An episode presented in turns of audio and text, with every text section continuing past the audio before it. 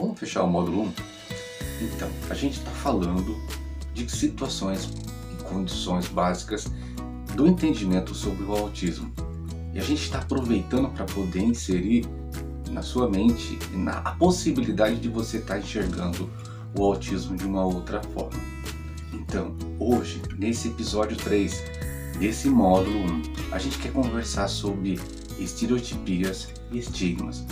Porque a gente, de repente, fala muito dos, dos estereótipos ligados ao autismo, mas por vezes a gente esquece de mencionar os estigmas ligados também à condição autismo. Aí você fala, mas qual seria a diferença? Aí eu não vou te contar. Então peço para que você fique e tente entender a importância disso. Vamos lá?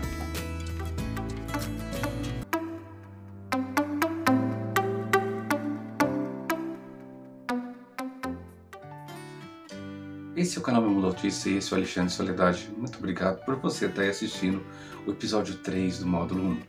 E nesse episódio a gente vai falar sobre estereótipos e estigmas. É importante a gente conversar sobre esse assunto? Sim, é muito importante. Porque a gente lembra dos estereótipos. Quando você fala de. Lembre de um estereótipo ligado ao autismo. Talvez você lembre do flapping, que aquele movimento ou conjunto de movimentos de forma descoordenada, repetitiva, cíclica que boa parte das crianças jovens e adultos autistas têm. Mas você de repente, quando você lembra de estereótipo, talvez você esqueça que existem outros estereótipos e você não os percebe porque você não está vendo por uma pessoa autista. Quando você imagina que você estala os dedos, quando você mexe no cabelo, rói unha, esses são estereótipos você não sabia? São acomodações. O próprio organismo busca esse tipo de comportamento estereotipado para poder fazer ajustes. Ou você, quando não está nervoso, você não está ou de repente você começa a ter coceiras desproporcionais, ou você começa a pensar, a falar sozinho. É, gente, o estereótipo faz parte também da normalidade, do campo da normalidade ah, então o estereótipo não é uma situação que torna meu filho anormal? Não, com certeza que não. Porque ele é presente em todo ser humano que teve desenvolvimento típico ou atípico. O problema é que a gente observa o estereótipo de forma errada. Quando eu falo que a gente aproveita mal a situação ou a gente aborda mal a situação do estereótipo, é porque a gente não está percebendo como eu acabei de falar sobre a normalidade do, do estereótipo, a gente entender a natureza do impulso nervoso. Você imagina que preciso percorrer uma distância do, do pensamento até a execução, uma distância considerável numa fração. Ou seja, eu penso tem que acontecer. Então há uma velocidade que, que precisa que esse impulso nervoso vá. Só que nas pessoas que têm um desenvolvimento atípico, nesse caso, essa, essa velocidade ela recebe, ela sofre alteração é a diferença. Você fala, mas, mas reduz muito. Presta atenção nesse exemplo que eu vou te dar. Eu chego para você e falo assim, faz tal coisa. Ah, bicho, bora, bora, nós precisamos fazer. Olha, presta atenção, você já fez? Então eu vou te dando um estímulo atrás do outro. E até uma hora que você fala, tá bom, eu vou fazer. É, é, mais ou menos assim que funciona. Então, a pessoa que tem um desenvolvimento atípico, ele manda o impulso nervoso para executar. Imagine a fala, Tire para ele, estou tentando falar e não consigo. Mando outro estímulo para fala e não vai. E mando outro, até que a fala acontece. Quando acontece, acontece de forma que desordenada. Isso se aplica também a outras situações em que de repente você vai enxergar o impulso chegando um atrás do outro de forma desgovernada porque não conseguiu ser eficaz na primeira vez. É assim que é manifestado os estereótipos. E aí você, quando eu falei, eu trouxe para você o exemplo da fala, preste atenção, por que existe ecolalia? O que é ecolalia? É a repetição, muitas vezes, ou da final de uma frase ou expressão, ou a repetição da, da expressão toda. Significa o quê? Aquela mensagem foi enviada, ela foi enviada de novo, foi enviada de novo. E aí o que acontece? Quando ela chega, chega uma atrás da outra. Está começando a entender? Que há uma tentativa dentro do estereótipo, há uma tentativa real da pessoa tentar fazer o que está querendo fazer. E aí às vezes a gente olha o estereótipo como uma coisa ruim, na verdade o estereótipo é uma tentativa consciente e inteligente de realizar aquilo que a gente pediu para que aquela pessoa fizesse ou que ela deseja fazer. Então é preciso olhar o estereótipo de uma outra forma. E agora a gente vai falar, começar a falar de uma coisa um pouco mais complexa que o estereótipo, que é o estigma. Nesse caso, importa não mais da pessoa autista somente, mas de você.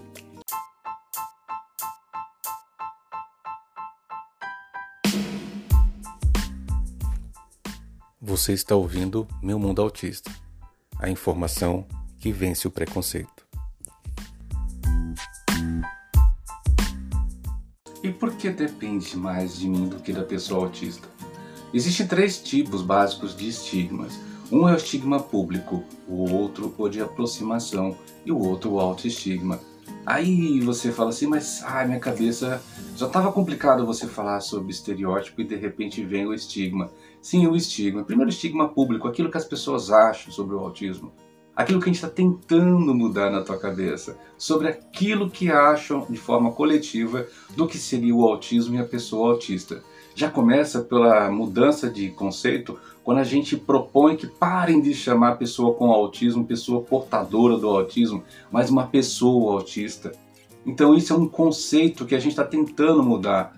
Por quê? Porque o estigma público acha que o autismo é uma doença, que a pessoa está com o autismo ou que ela porta o autismo. Então esse estigma público faz muito mal, porque ele, o estigma público, ele oferece para as pessoas uma ideia que todo autista por ter o autismo, por ser autista, ser autista, ela é incapaz ou ela está condicionada ao fracasso por ser autista.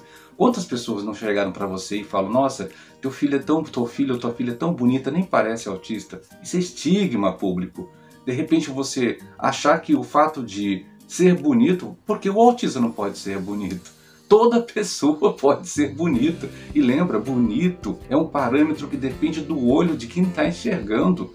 Talvez o Brad Pitt seja horrível para alguém. Eu espero que sim. Então, quer dizer, a gente olha essa situação de estigma público para que você perceba que vários estereótipos são presos ao estigma público. Se a gente olhasse de forma diferenciada o estereótipo, a gente sabe que existem aquelas estereotipias, sim, que atentam contra a segurança, a saúde e a preservação da integridade da pessoa autista e devem ser modulados. E aí entra as terapias comportamentais assim por diante, a modular, a ensinar a pessoa autista a modular esses estereótipos e não fazer intervenção. Intervenção é uma coisa, um nome feio, é um outro termo que vem do estigma público. Precisamos fazer intervenção na pessoa autista. Gente, se as pessoas soubessem quanto a pessoa autista adulta não gosta desse termo, em grande maioria não gosta desse termo, vocês não falariam tanto intervenção. Por quê? Porque a pessoa autista, ela tem a opinião dela. Falamos episódios atrás em que você, nós precisamos dar liberdade para eles escolherem a roupa deles. Por que, que eles, então, aqueles que têm plena consciência, aqueles que estão muito próximos do nível 2, 1, aqueles que estão muito próximos de contato, qualquer contato social com a gente, estão muito afeiçoados ao contato conosco, por que, que eles não podem manifestar? Eles não curtem isso, a maior parte dos autistas não curtem isso. Então quando a gente fala do estigma público, é aquele que de repente a gente colabora. Como é que a gente colabora? Ah, é com o autismo de aproximação, com o estigma de aproximação. É aquele autismo que de repente depende e ele é muito vinculado a como você, pai, mãe, principalmente aquelas pessoas muito próximas, tratam a pessoa autista. Aí cria um personagem angelical, uma pessoa que de repente sem você não vai viver. O meu filho é altamente dependente. Gente, a gente sabe das dificuldades e dos desafios que as pessoas autistas têm a sofrer, mas a gente não pode de repente ir para uma direção achando que nosso filho é um ser angelical, que ele é um incapaz, que ele não consegue. Gente, ele consegue hoje. Talvez daqui a um ano, dois, três, sei lá quando, ele vai estar diferente. A gente precisa mudar esse, essa ideia. Quantos professores de repente nem falam com nossos filhos, não somente por falta de capacitação, de formação ou de vontade, que às vezes a gente sabe que funciona, mas simplesmente porque nós, pais e mães, ainda não estamos ajustados à condição autista dos filhos. Nós não sabemos nem falar com as pessoas porque nós temos gatilhos. E quando a gente fala de gatilho, vale a pena a gente ler aquele e-book que a gente deixou sobre gatilhos, para a gente se enxergar, para que a gente não fique promovendo esse, esse estigma de aproximação. Eu acabo gerando na sociedade uma opinião sobre o autismo que tem a ver comigo, eu que estou próximo do meu filho. Então muitas pessoas veem o autismo da forma que eu vejo, entendeu?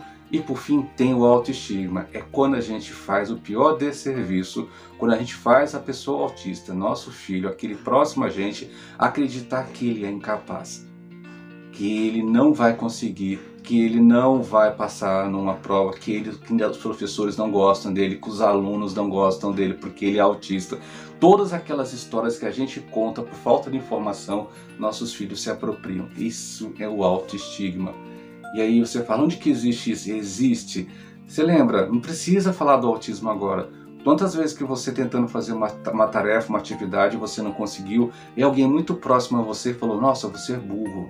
Ah, você nunca vai conseguir chegar a lugar nenhum desse jeito. Nossa, tem tanta gente inteligente, você está muito para trás. Parece uma coisa tola, mas quando essa pessoa lá na frente, na fase adulta, tenta conseguir um emprego, tenta passar no Enem e não consegue, o que, que ela acredita? Bem que fulano disse que eu era assim. Bem que falaram que eu não ia conseguir. Lembra? Isso aí, ó. Isso é o autoestigma que pregou, partindo do estigma de aproximação. Daquilo que a gente fez. Se a gente quer um futuro diferente para o autismo, é preciso fazer um futuro diferente nós. Em nós primeiro. Mudar a nossa perspectiva. Parar de olhar simplesmente os estereótipos. Deixar que aqueles que podem nos ajudar a modular o estereótipo nos ajudem. A gente também perceber que alguns estereótipos são bons na condução da pessoa autista, mas a gente lutar para evitar os estigmas. Esse sim a gente precisa lutar com muita força. Eu espero que nesses três episódios a gente possa ter conversado e ter levado para você pelo menos uma mudança de comportamento pelo conhecimento, porque somente pela informação que se vence o preconceito. Tá bom? Até mais.